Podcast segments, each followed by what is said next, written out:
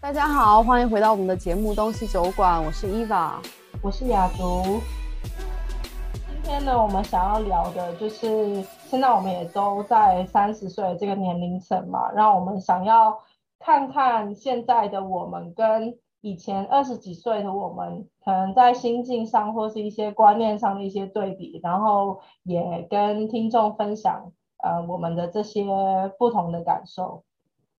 嗯。那你觉得你现在的样子和你现在的生活状态是你二十几岁预想的那样吗？还是说跟以前预想的非常不一样？我告诉你，我的就是我觉得是非常的不一样，应该说是完全不一样。我以前二十岁的时候，我绝对不会想到说我三十岁会是这个样子，是好还是不好？也没有所谓的好跟不好，就是那个对于人生的还有生活上面的预期是不一样的。就是以前年轻的我，我会觉得我三十岁的时候一定是你知道赚大钱呐，职业女强人呐，然后你知道每天就是很风光亮丽的生活啊，然后很享受物质的生活那一类类型的。可是现在，你知道，你你现在看我，你就知道我不是那样，不是，对啊，所以是是完全不一样。那你呢？嗯，我觉我觉得也是非常不一样，因为呃，我记得二十几岁的时候，可能也跟你有类似吧，就是因为是透过一些。影视剧的影响，所以就会对自己有不切实际的期待，然后就觉得自己怎么叫不切实际？没有啊，就像就像你说的，可能就会，嗯，我觉得总的来说吧，觉得自己会变成一个可以呃独当一面的大人，但是我觉得我现在还是还是像小孩子一样，因为我自己回想一下，比如说我自己的父母。三十几岁的时候，我想一下，我妈应该是二十五岁的时候生我吧，就是三十几岁的时候，我已经快十岁了，嗯，所以那个时候想象当中，可能八九岁、十岁左右的时候，想象当中的父母就是什么事情好像都难不倒他们，但是我觉得我现在很多事情可以难倒我自己，所以所以就是觉得，哎，怎么？也许是时代变了，也许是自己父母三十几岁的时候没有我们想象当中那么坚强，那么就是什么事情都难不倒他们那样子的形象，所以对非常不一样。而且而且我个人，因为我以前比如说十几岁、二十出头的时候，对自己三十岁以后的生活完全没有概念，我可能就觉得嗯。也许会结婚，然后会有一个小孩、两个小孩，也没有想太多。但是现在，我就说实话啊，我只是年龄上到了三十多岁，但是我觉得我心境上面还是觉得自己像是二十六七、二十七八岁的感觉。我不知道你有没有一样的体会？没有哎，我跟你不一样，我就我就会觉得我已经是三十几岁，我已经跟我二十六七。就是二十几岁那个心境完全不一样，真的完全不一样。那有可能是因为你有小孩吧？哦，也有可能。对对。那像我刚刚说，我二十几岁预想三十岁的生活，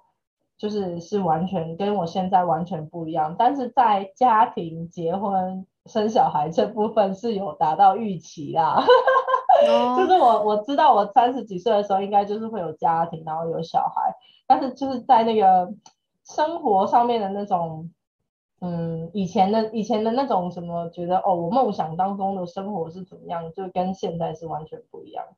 就比如说以前二十几岁的时候，我就会喜欢把自己弄得很忙啊，然后就会觉得那样子就是生活的很充实啊。像二十几岁的时候，可能在嗯二十出头，在学生时期，我就会喜欢参加社团啊，然后搞系学会啊，办活动啊这些。然后可能出社会之后，就会很喜欢跟朋友聚啊，觉得每个周末都是要安排活动。然后就算没有跟朋友聚，比如说跟男朋友见面，也会觉得哦，这个周末我们要去哪里？下个周末要去哪里？这样就是把自己搞像好像搞得很忙，就是就是很充实。可是现在我就完全不会。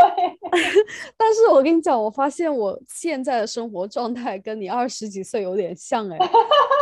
因为像我以前哈，比如说呃十几岁、二十出头、二十出头还在大学的时候，我不太会去参加什么学生会，就是非常。非常懒，非常躺平。用现在一个词语就是躺平，什么事情都好像跟我无关，然后我也不想去管，不想去参与很多的活动。反而是到了二十几岁的末端吧，我才开始觉得我想要用不同的活动来充实自己，就像你刚才讲的那样子。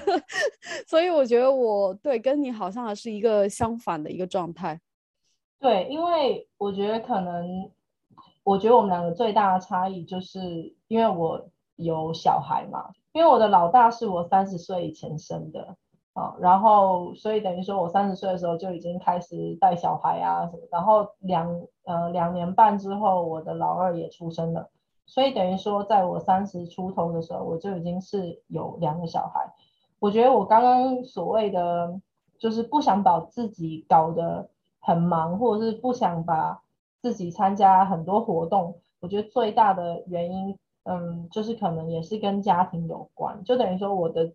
我的生活的重心，我会就是移转到我的家庭。然后呢，我会变得比较喜欢是爱自己多一点。就是 OK，我要顾我的家庭，但我也要顾到我自己。我如果把我的时间分给我的家人，又要分给我的朋友。那我可能分给我自己的时间就很少了，然后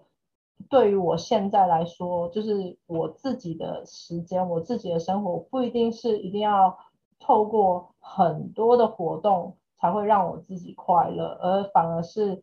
就是我就只想要就是轻轻松松、自自在在这样子，所以我会变得比较想要把生活过得慢一点。然后享受生活多一点，而不是说哦，我一定要去学很多东西。不是说我不学东西啊，但是就是不是说我一定要去参加哦很多讲座啊，我才会觉得哇自己自己好充实。不是说我一定要啊跟朋友聚会啊，我才会觉得我我有朋友，就是就是完全不一样的心境，你懂吗？嗯嗯，对对对。那你刚才说了很多你的生活观，我觉得，嗯，对于我现在的一个状态，跟我二十几岁非常不同的一点就是，我真的学会要活在当下。我觉得，因为我第一次听到这几个字，哈，是在我大学的时候，有一个比较文学课的老师，他就讲了这几个字“活在当下”。当时我肯定是不懂的，我那个时候二十出头，在课堂上，我想说。什么叫做所谓的活在当下呢？那年轻的年轻一点的时候，可能会把它画呃定义为哦，那我比如说看到什么好看的东西，我就一定要现在买；有什么可以享受的，我现在就一定要享受。但我现在这一两年，我觉得自己好像对生活有了一个更嗯去除掉物质的一个认知，就是比如说我最近。呃，受到影响很大的就是我一个年级主任，他是我们这个年级的年级主任。然后他在呃圣诞节前的最后一天，他就叫我去他办公室。我说：“哎，是我班里面有学生又惹事情了吗？为什么突然这么严肃？”他说：“没有。”他说：“你把门关上，我跟你讲一件事情。”然后他说：“当他讲出 diagnose 这个字的时候，我突然心里一下就惊了，你知道吗？就是那种不知道怎么回应。”然后他也是可能才三十几岁，不到四十岁吧。他说他是早期非常早期的一个呃乳腺癌，嗯哼，就是 breast cancer。我当时听到你知道又有 diagnose 又有 cancer 这两个字加起来，我我真的当时心里就慌了，你知道吗？然后我当然也就是呃，sorry to hear this，然后就安慰他什么什么的。他之后他就会去做一个化疗吧，就是现在应该是做完了。但是当时给我冲击有一点大，就是因为像比如说年轻的时候，你可能就是浪费时间 打游戏啊，然后就是为了不值得的人哭啊，呃，就是浪费整夜整夜的不睡觉之类的。我觉得这个现在回想起来，真的。每一天都非常的宝贵，我就我知道这样听起来很像是那种老生常谈，就是不像是不像是我们三十出头的人会考虑的。不会啊，我现在也会有这样子的感觉。对，但是真的，我觉得为了不值得的人，你就不要去浪费时间。为真的最重要的就是自己过好当下的每一分钟。嗯，对。像我的话就是。我会常常问自己说：假设我今天就是真的撒手人寰，驾鹤西归，没有啦。就假设我今天真的就是嗯没有预测的离开离开这个世界的话，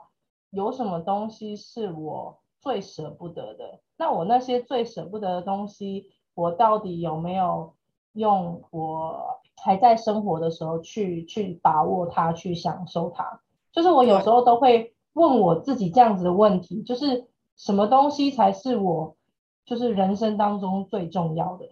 那对于我现在来说，肯定就是我知道家庭是最重要，家人是最重要的，你懂吗？所以，所以我你刚刚跟你刚刚跟我说这个活在当下的感觉，我也会有，就是我常常在我做很多。嗯，人生当中重大的抉择的时候，甚至是比如说换工作的时候，我都会这样子的去问我自己。因为像以前二十几岁的时候，我就会觉得，哦，我希望我我对于我自己的就是工作上面的期许啊，就是是那种职业女强人，就会觉得三十几岁的时候一定要你知道当个什么经理啊，然后管理多少人呐，然后嗯。风风光光，就是就是很厉害的那一种，然后可能你知道常出差啊，就是都每天都忙得昏头乱想这样。那我在二十几岁的时候呢，就是会以那样子的心态去去工作，就是可能我会常常下班的时候也会查邮件啊，然后查，比如说放假的时候也会也会看公司的手机回邮件啊什么的，就是做什么事情都是都是满腔热血。我没有说那样子不好，只是说，当我现在这样子的，就是活到三十岁这样子的年龄，然后我有家庭之后，我就会常常问我自己：如果今天我走了，难道工作是我最放不下的吗？如果工作不是我最放不下的，就是还活着的时候，我就应该去多多重视那些我我真正人生当中应该重视的东西。嗯，所以，所以我现在就会变成，就会变成说，当然我工作也是会很认真、很努力，但是我我会变成说，我的工作是只是我生活当中的一部分，但是我绝对不能让工作当做我生活当中的全部，然后我绝对不能因为工作去牺牲掉我大半的家庭生活，这个是现阶段的我，我没有办法去接受的。嗯嗯，我觉得之前呃二十几岁的时候，我个人是非常排斥，也不愿意把自己带入的一个观点，就是说每个人其实不管你有多厉害，不管你工作能力有多强，你最终都只是一颗螺丝钉，就是你你都是可以被替代的，只是说有很少很少一部分的人，他真的是有那种无可被替代的能力，但是。那个人不是我，所以在二十几岁的时候，我个人就觉得，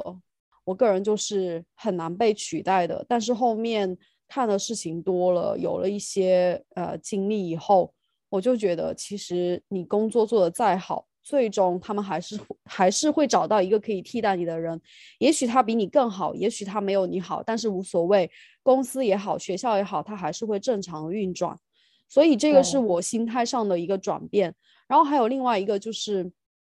我以前是认为既然我自己工作这么努力，那我团队里面的人，或者是周围跟我有比较比较多联系的那些部门的人，他们也应该跟我同样的节奏。但是我忘记有一个事情，就是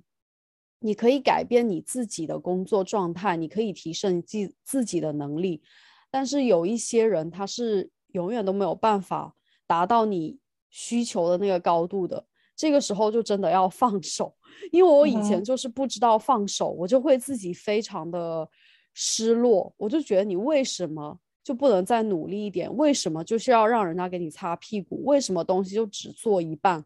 有的时候他事情做不完，你是有解决的应对的方法的，而不是说去呃假设为什么这个这么简单的事情就做不完。因为有一些人，他他就是没有办法达到那个能力，他能力就是有限，所以我觉得是要学会放手，特别是如果你已经在一个中层管理的一个职位，真的说实话，我们我我和一些朋友，就是比如说都是中层管理的一些职位的一些同事啊，我们都说自己很像一个三明治，上面有人需要需要去。报告，然后下面下面的人又不听，然后就自己夹在中间，很难做事情。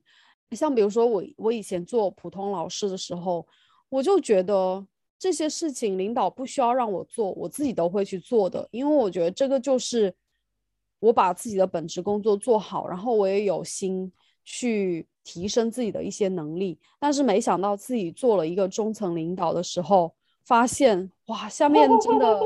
那种懒散的、混时间的、混日子的太多了。你真的要给他说一个事情，你可能要重复三四遍，他才会勉为其难的动一下。而且重点是，重点是不是你你要叫他走人，他就会走人。然后就算你真的叫他走人，你要招一个新人也是，对 对，很累的。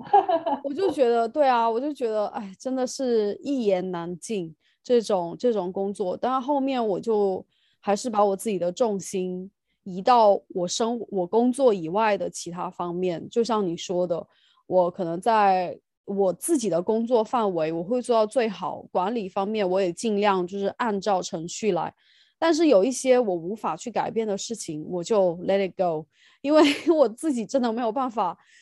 把所有的事情都弄得完美。因为有一些事情还是需要别人去投入时间和精力的，然后还有说到工作的话，我自己想分享的东西还蛮多的。因为比如说我最近有一个同事，他就是，哎，他就是典型的那种，呃，我觉得在国内应该见的还比较多，就是抱领导大腿，就是抱 的非常明显，对他非常非常明显。就比如说有一个职位，他是自己蹭出来的，那学校都没有，他就自己去。他也是有本事啊！我的意思是说，他有他有本事去搞出一个职位来给他对，但是，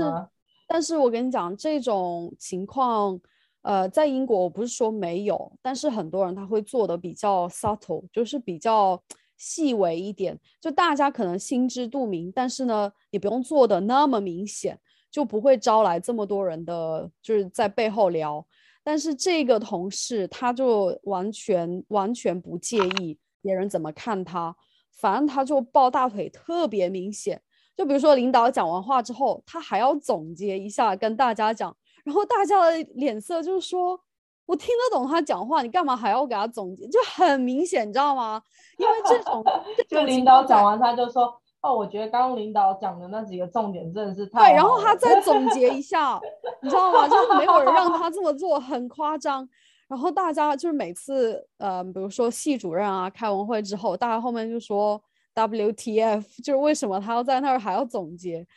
这个同事他。今年九月份的时候，他就会调去另外一个学校，他就升职了，你知道吗？就是他热脸蹭出来的一个职位，给了他一些可以在面试的时候聊的一些经验，然后他就会去到一另外一个很有名很有名的一个中学。具体呢，我就不。学校的体系还是他跳槽了？他跳槽啦。哦，他抱主管大腿，可是他。可是他不是他不是抱主管，他是抱校长大腿。哦，他抱 抱校长大腿，但他不是透过这样子在你们自己学校里面，就是有一个没有，因为我们学校他想升职，对，因为我们学校他想升职的那个职位，那个人是不会走的，所以我们大家都心知肚明，他肯定会走，但没想到这么快，你知道吗？他抱大腿才抱了不到一年呢。可是为什么他要抱大腿，然后又跳槽？为什么他？那他到底抱大腿，他得到了？他得到抱大腿就是得到一些经验呐，一些就是可以写在简历上面的东西啊。他抱大腿不是说为了在我们学校升职，当然能够升职就最好。但是我们学校他他能够升去的职位，人家是不会走的，所以他就通过抱大腿抱出来一些一些 work experience，一些相当于管理的一些经验，然后他就通过这些。用到他下一次面试当中，我们都猜到他会走的，对，但是没想到 短短的几个月，他居然就报成功了。那其实也是很有能力的，对。然后这个，所以当时那天校长宣布他要他要升职的消息之后，我们大家就离职吧，对，离离职加升职了。然后我们大家就在聊，就是其实其实你要。做到高层的职位，比如说以学校来讲的话，其实不难的。你只需要把你自己的本职工作推给你的同事，因为他其实自己也是一个系主任嘛。他他把自己本职工作推给推给同事，他就自己使劲的报，然后使劲的积累一些经验。我有时候我都一直在想说，那些高高在上的领导啊，或者是就是你知道高阶的管理人员。你要说他们工作难吗？他们可能也不是那么难，因为在实际的执行面不是不是他们，就一定是他手下的人在做。但是你要说他的工作简单嘛，我也觉得不是那么的简单，因为我觉得我自己看，我会觉得在那样子的职位阶层的人，其实他们的工作很多就是就是 politics，中文要怎么讲？就是很政治化，政治对，就是很政治化。首先呢，当然他也是要有好的，以以我们这种公司商业的角度，他也是会要有好的成绩禀报给他更上面的人，所以他但是那些好那些报表什么的那些那些东西计算一定是他下面的人做，然后呢，他要懂得去把他拿到这个资料，不管是好还是不好，但是也是要懂得去把它。正向的呈现在他的上级面前，嗯，然后呢，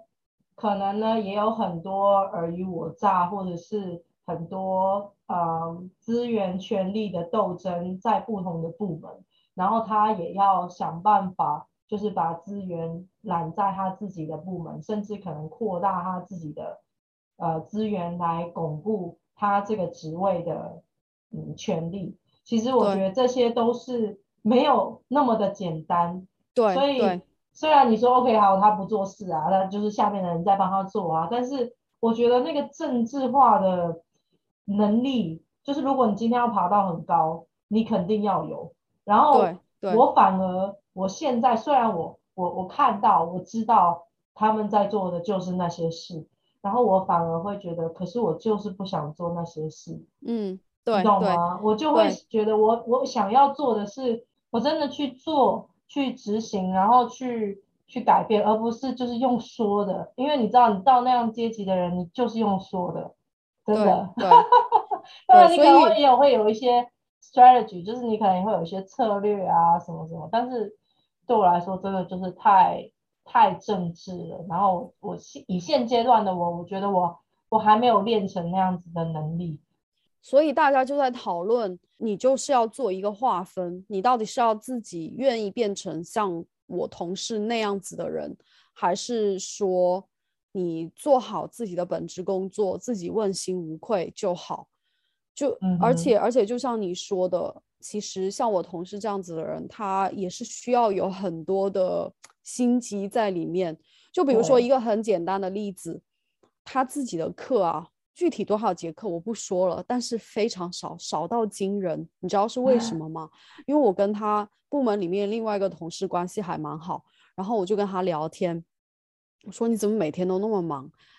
他说你不要跟别人讲，但是因为本来我不应该教那么多个班的，但是因为这个人他要去抱大腿，他的领导 他的系主任要去抱大腿，所以呢，就是偷偷的多给他两三个班的课去教。然后我同事每天忙到一个炸裂，就是我去看他的课表，基本上没有什么空闲的。然后我说，所以等于说那个抱大腿的是他的主管，然后他主管就是把本来他自己分内的工作就是分派下去，对对对，而且还是在不能说不，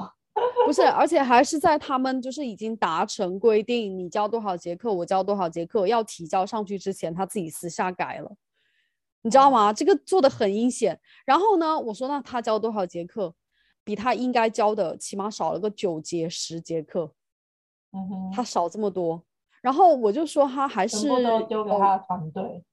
对啊，他还是有一定的心机啊，而且还是有一定的运气吧，因为他部门下面的那个同事就是比较性格没有那么冲的，然后看到拿到课表之后就是骂骂咧咧一下就过去了。我说你怎么？我就给我就教给他一个我们中文的一个俗语嘛。当我把它翻译成英文之后，他说：“哎，这句话你是在哪里学的？”说起来就是还蛮有蛮有道理，对，蛮有道理。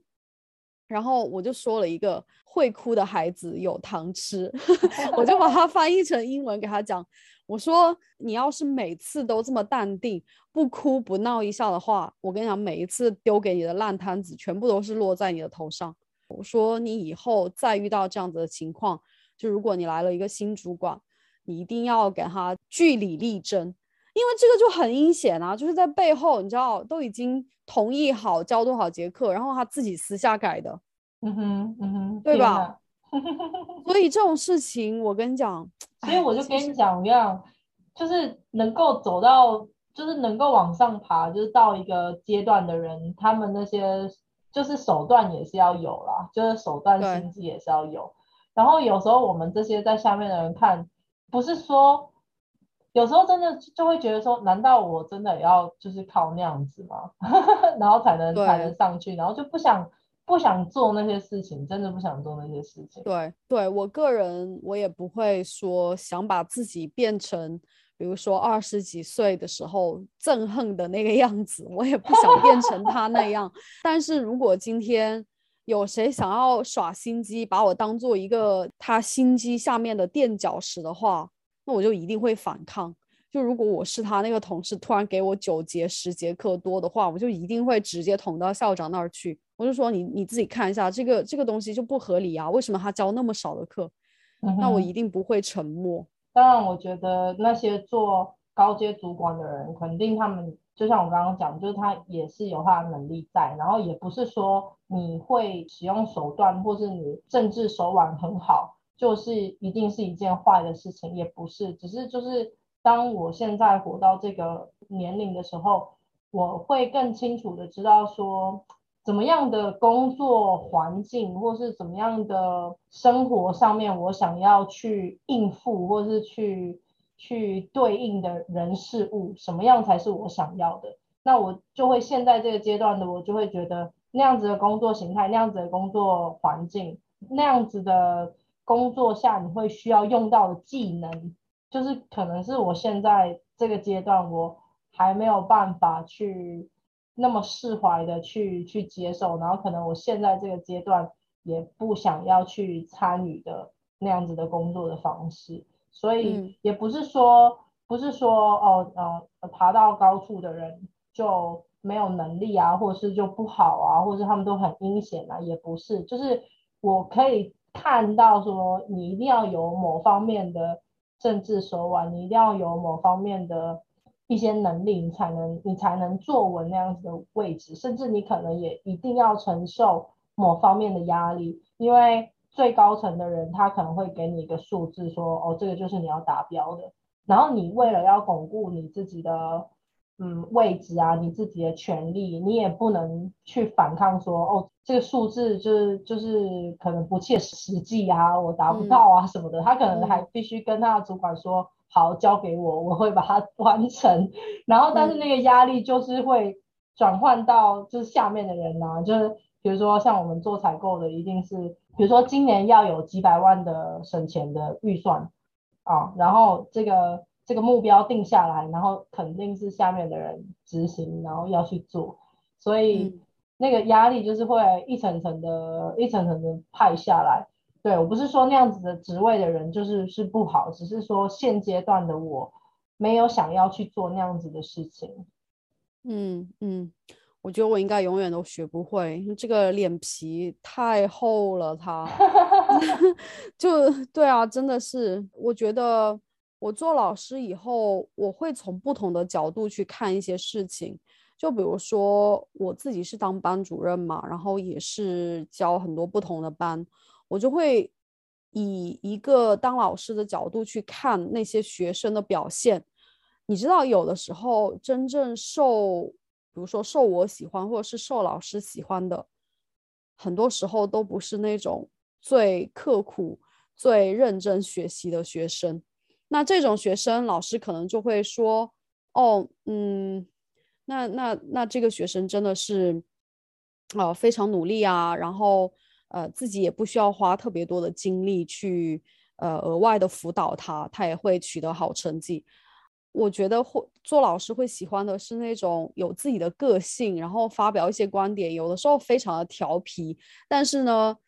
他不会说一直跟你对着干。然后我就把自己的一个这样子的观察的心态放到，比如说我们学校的高层，然后我就真的发现这个道理是相通的。真正默默努力做事的，永远都得不到成对，他可能他可能在校领导看来就是，哦，那很好，感谢你，你就为我省了很多精力，我不用去额外的理你。你看一下那些在公司里面或者是在学校里面真正受到重视的，反而是那些让人有记忆点的，比较容易呃，就是跟他产生一些呃很有趣的连接的。或者是他很有个性，然后也会很勇敢的提出自己一些想法的人，但是呢，他不会说公然跟你作对，他只是说会自己很有见解。我觉得这个道理真的是相通的。你你用两种观点来看，我就发现 为什么像我们这种老老实实做事情的人，永远都得不到重视。对，真的真的是这样子。然后还有说到，比如说工作嘛，很多时候大家也会想到说，跟同事是一个什么样的关系去交往最好？我觉得要看情况。总的来说，我觉得百分之九十八、九十九就是若即若离的关系最好。你知道吗？我办公室里面有些同事哦，我们是花了大概四五年才知道他还有一个哥哥。他就把自己的私人私生活隐藏的这么好，而且是在无意之间知道的。然后呢，当他知道他，当我们知道他有一个哥哥之后，那接下来我们肯定就会问嘛，因为他自己已经四十多了。那我就说，哦，那你哥哥是做什么工作的？你知道他怎么回吗？这种就是，这种就是糊弄。我们说的是糊弄大师，他就是糊弄过去的。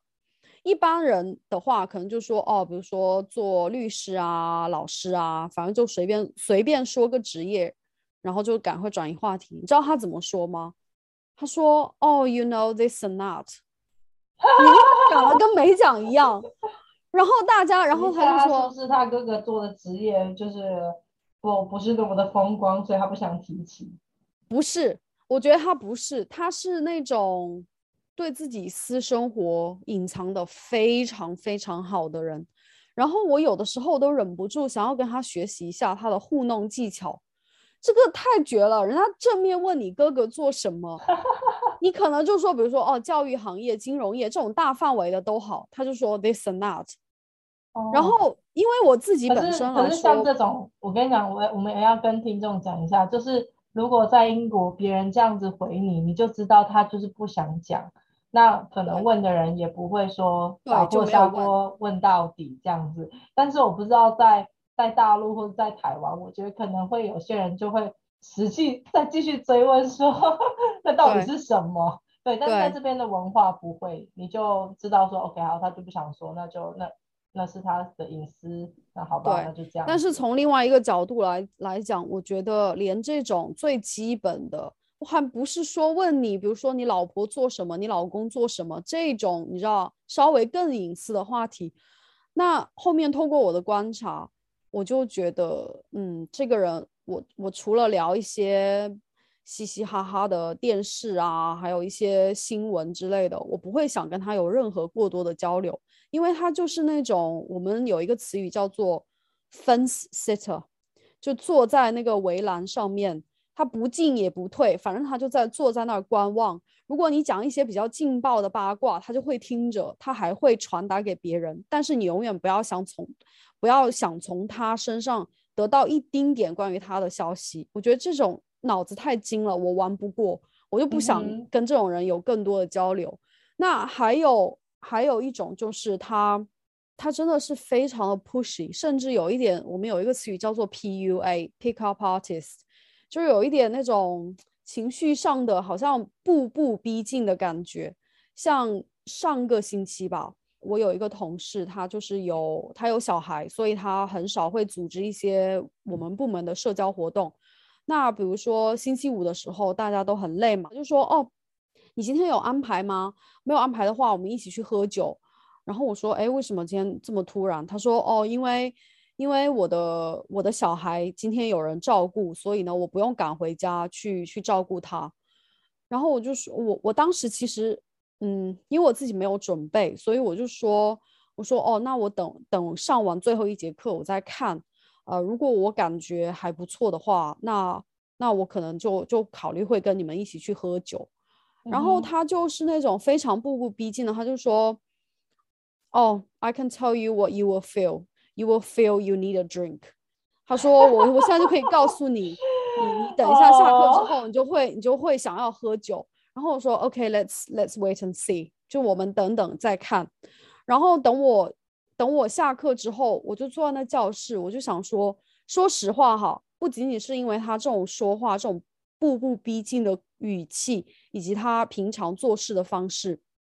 我就不想跟一群跟那一群人 social，因为他们，哎，我跟你讲，其实老师的 social 蛮无聊的，就是聊学生、聊成绩、聊学校的八卦。然后呢，我自己对自己的原则就是。八卦的话，我能听就听。我听了之后，我绝不重复，我也不贡献，我也不把自己的私生活丢给他们，让他们去讨论。所以你说啊，而且我已经下课了，我也不想讨论学生。然后我就自己坐在那教室里面，我就想，我今天是真的要屈服于所谓的合群，然后要去喝这个酒。我知道自己不会开心的，因为。我不想贡献嘛，我不想贡献，那那坐在那儿有什么可以聊的？嗯哼，那还是说我自己就 you know don't care，然后我就回家。后面我就做了后面这个决定，我就回到办公室以后，他就说 right Eva，let's you know get your stuff，let's go。然后我说 actually I'm not feeling it，然后我就说我不想去。你应该就是 如果没有，我也不想。我也不想找借口，是吧？不是，我也不想找借口，会会说哦，我觉得好累哦，然后我就想回家这样子。没有，我就我就也不想找借口，我就因为因为我说，我就心想，我我自己不想去，就是不想去，我干嘛呢？你又不是我的领导，什么一年请我一次呃免费的喝酒，如果是免费的喝酒，我可能还会考虑。今天我要自，因为我要自己掏钱，我还要屈服于你这个 last minute。invitation，你知道吗？我就会觉得我干嘛要听你的？而且我本来就不想跟你聊，我也没我也没有，因为我我自己我自己是觉得我都已经来英国了，我干嘛还要就是屈服于这些人际关系搞得那么复杂？我就说哦，我今天不想去，maybe next time，但是我今天就不想去。然后你们玩的开心，我就走了。他们可能会就是在背后说我会怎么样，就是 you know what whatever，因为我自己很不喜欢那种。别人强迫我做事情，为什么会在背后说你？应该不会吧？如果肯定啊！哎呀，我跟你讲，我太了解他们的调性了。他们就说：“ 哦，干嘛？就是邀请他，他还不来。”我就心想：我虽然没有小孩，你邀我，我就要来哦。我就会是那种，你知道吗？是我，我也就是，我觉得我会跟你一样，就是如果今天我想去，我才会去。如如果今天我不想去，我就不想去，我不想要被就是基于那种什么人情压力还是什么，没有，就是对，而且压力去，我绝对不会。对，而且我会看，以前二十几岁会啦，现在三十对，以前会，现在不会。现在我想说，我都活到这这把年纪了，也不算最老，但是说我也不用，我也不用看你的眼色或怎么样。我觉得主要就是两个原因吧。第一个太 last minute，我没有准备。虽然我没有小孩，没有 child care，但是我就不想啊，我就不想这么 last minute 被被抓去。还有第二个就是。我知道他们会聊一些什么东西，我完全我对这些东西完全不感兴趣。那假如说哈，今天也是 last minute，是另外一群同事，就我平常会聊一些真的生活里面的事情，不是说我聊，我们会互相分享，然后会聊一些很有趣的电视节目，会发表一下对最近新闻的一些看法。这种的话，即便是 last minute，我还会去。嗯哼。因为他你是说八卦，对参与的朋友，你还是会，你还是为他挤出时间。但是如果你就是本来就跟那群人没什么交集，你就不会不会刻意的去去跟他们有更多的交流。因为我知道他们就会对一直在那儿聊大聊特聊别人的八卦，然后那个坐在围栏上面的那个人，他就会回答一些 this and that 这样子的问题。对，所以我觉得总的来说，就是知道自己要什么，然后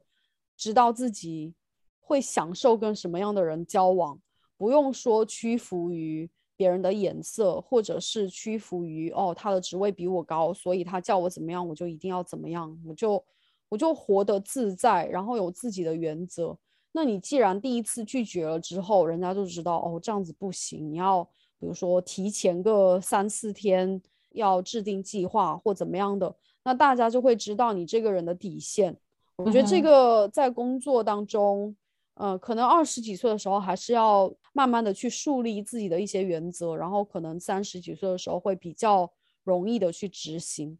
嗯哼，对对，像以前年轻的时候，我就会想要一直约朋友出去啊，然后可能别人约我。通常我都会说好啊，然后就就出去，然后会想要就是很积极的在新环境去认识朋友。现在就真的就不会，现在就是如果工作上面的同事邀我的话，大部分我应该都不会去。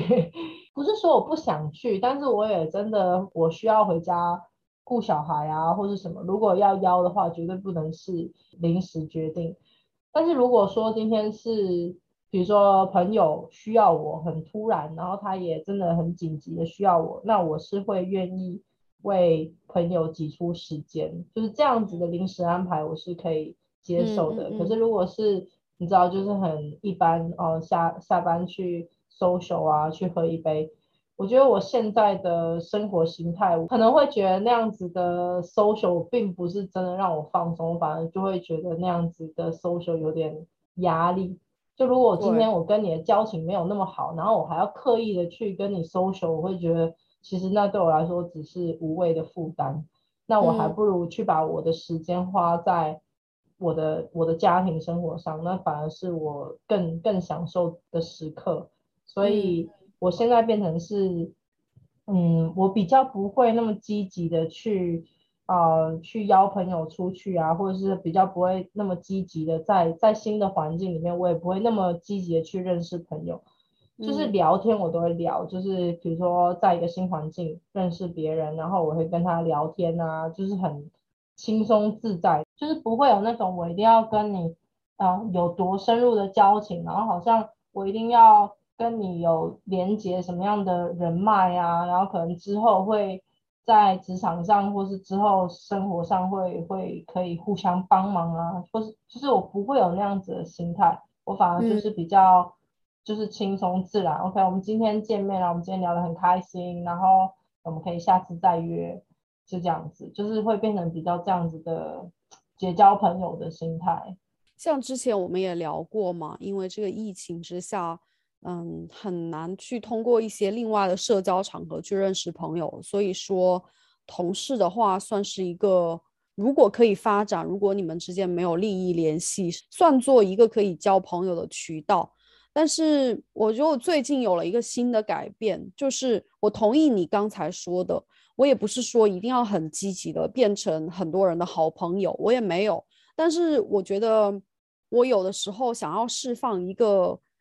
我自己很友好的一个讯号，像比如说我们下课有二十分钟的休息时间，以前的话那二十分钟我就完全用来改作业。呃，跟学生聊一些他的作业上面、学习上面的事情，我都会要么就待在自己的教室，要么会在自己的办公室，我不会去学校的茶水间。那今年我给自己一个新的要求，就是说不一定要跟很多人建立起非常深厚的同事，甚至是朋友之间的交情，但是我愿意在这二十分钟时间给自己一个休息，因为我不太喜欢喝。英国的茶，因为我自己是不喝牛奶啊，不加糖那些嘛，我就会自己带我自己的绿茶，随便找一个地方坐下，然后我就会看，有的人他就会坐在我旁边，我们就会这样子聊，就是很简短的十几分钟的一个交谈，我就会想通过这样子的方式去，哪怕是几句话的交谈也好，我觉得 特别是疫情之后，我觉得跟外界的连接很重要。我最近就是通过这样子的方式，然后去跟一些同事聊天，而且我觉得同事也好，朋友也好，聊不聊得来，真的有的时候是眼缘呢，就是就不是说他一定要长得多漂亮多帅，但是你就知道有人跟你聊天的时候，他没没兴趣，或者是我自己没兴趣。那眼睛就会朝其他地方看，然后就会开始想别的东西。我就 我就觉得，对，有的时候一个气场合不合，演员合不合也很重要。还有另外一个，我们说到朋友嘛，我觉得有时候朋友之间的交往也需要一个留白的艺术。怎么讲呢？就比如说，呃，当然这这种情况在我生活当中比较少，但是我知道。有人跟他的朋友是真的是无话不谈，然后只要他不开心就疯狂发短信啊、打电话啊。我觉得你能够有这样子的交情真的很好，但是我觉得到了三十几岁，没有人的生活是一帆风顺的。我也不是说完全不跟朋友聊，但是很多时候你可以自己消化，你可以去找啊心理咨询师。去帮助你消化，你可以去做其他一些活动，你也可以把你的一个很大的问题分散，然后跟不同的朋友，不要说聊五六个小时那么深入的占用人家时间，但是你可以分 散，可能可能十几二十分钟，分散一下，然后集合不同的观点，再自己去消化。我个人是比较喜欢这样子的方式。那像我有一个关系还不错的朋友，他以前也是我同事，然后现在他去了别的学校，我们还一直保持联系。那比如说生活当中有一些不开心的事情，他就会一直跟我讲说，他说哦，那你跟我可以跟我讲啊。然后我就说，我就说大家生活多多少少都都是有一些起伏，你的生活已经这么忙了，我怎么好每天或者是隔个两三天就跟你发一大段。信息说我心情不好又怎么样怎么样，然后所以我觉得，我觉得要适可而止，要懂得朋友的关系是多多少少是需要维护的。然后你的所谓的维护，不是说一定要出来逛街或者是送对方多贵的礼物，但是有的时候这种情感上的一些情绪，还是要稍微比较。比较小心的去处理，对我很认同。像以前以前年轻的时候，你就会觉得，哦，他是我很好的朋友，所以呢，我什么事情都要跟他讲。然后呢，他是我很好的朋友，所以我难过的时候就第一时间就是要找他，或者是他如果难过的话，他就第一时间要来找我。然后可能你们会花很多时间腻在一起啊什么的。就是你长大之后，就是可能大概三十几岁，像我们现在这样，你会有比较清楚的这个生活的界限。当然，你还是可以把你的心事去跟他分享。但是，嗯，我自己的体会就是，如果今天别人跟我分享他的心事，然后我也去，比如说去倾听，然后或者是去安慰他，我很愿意这样做这样子的事情。但是我不愿意做的是。如果今天别人就把我当做他的垃圾桶，然后一直倒他的负面的情绪给我，可是他自己也不会去做任何的改变，那我觉得那这样子，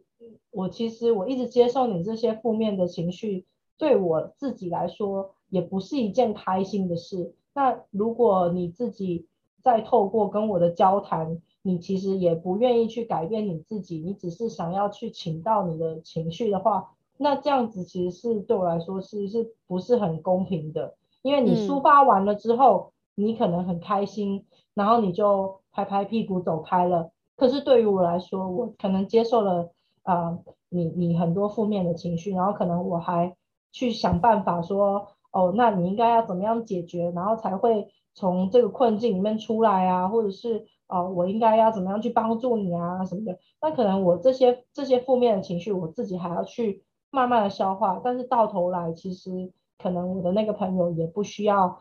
也不需要什么实质的建议，他就是想要请到乐色而已。现在这个年纪的话，这个就不会是我想要的朋友互相安慰的方式。如果今天朋友跟我说他的一些啊遇到的困难啊什么，我可能会就是给他一些我的看法啊，然后会倾听啊，或陪伴他，给他一些建议。但是一次两次之后，我觉得就差不多。如果他自己没有办法走出来，然后需要一直去攀着一个人的话，那我也会很为难，因为我也有自己的生活。对，我觉得你刚才说到的有两点很重要。第一个就是，不管任何时候，真正关心你的朋友，真正把你当做朋友的人，只要你在特别不开心的时候，他们都会在那儿。他们不会说：“哦，等一下，我现在很忙，你等一下再跟我讲。”你真正很不开心的时候，你是需要看到或者是听到这样子的信息，就说：“嗯，好，那那那我在这儿。”你你要做什么？你要出来也好，还是要打电话给我也好，都可以。我我觉得这种 I'm here 的这种态度很重要。还有就是要给一些比较建设性的意见，不管是你去寻求你的情感的慰藉也好，还是说你是那个那个接收者也好，你都要有一个观念，就是说好，那现在这这这是现实的情况。那接下来我们应该怎么做？我觉得这个不管是朋友之间，还是说感情上的关系，我觉得这一点都是非常重要的。就是不要一直呈现在一个情感的泥潭里面走不出来，而是说已经处在这样子的情况，接下来我们应该怎么做？嗯哼，对对，没错。其实我们到这样子的年纪，我觉得我们也会学着去尊重说。人家也有人家的生活，然后我们自己也是有我们自己的生活。当朋友需要你帮忙的时候，你会愿意在那，但是真正能够救自己出来的，就是有时候你还是要靠你自己，或是你要寻求一些专业的协助。像你刚刚说什么咨商师啊，或是咨询师，就如果今天这个朋友他可能已经有忧郁的倾向，或是抑郁的倾向。就绝对不是一个你的好朋友，他就能够把你拯救出来的。就是那些其实是需要专业的人去去跟这个已经在已经在心理上面，比如说受伤或是有疾病的这这个朋友，他需要去有专业的人去救助他。嗯，不是说身边的朋友不想帮助他，而是真正能够帮助他的是他自己，还有专业的人的帮助。那如果你是一个忧郁的人，然后你啊一直去抓住你身边的朋友，可能那个也会影响到你跟朋友之间的关系。现在长到这么大之后还好啦，就是我我我自己本身是没有那么多忧郁的事情，当然生活上面也是会有不不顺遂的，但是我觉得我在自己的情绪的处理上面就是还算还算可以，所以没有到说很需要去。真的需要找个朋友去。你从来没有跟我抱怨过。对啊，我觉得我就如果今天有什么真的不很不开心的事情，真的就很快就过去了。嗯，就是可能会透过转移自己的注意力啊。当然，我们两个都是属于没有那种忧郁症或是抑郁症的人。那我相信有一些有一些人他真的已经有这样子的嗯心理上面的创伤或是疾病的时候，他们是真的需要真的需要专业的协助，真真的需要专业的人去帮助他们。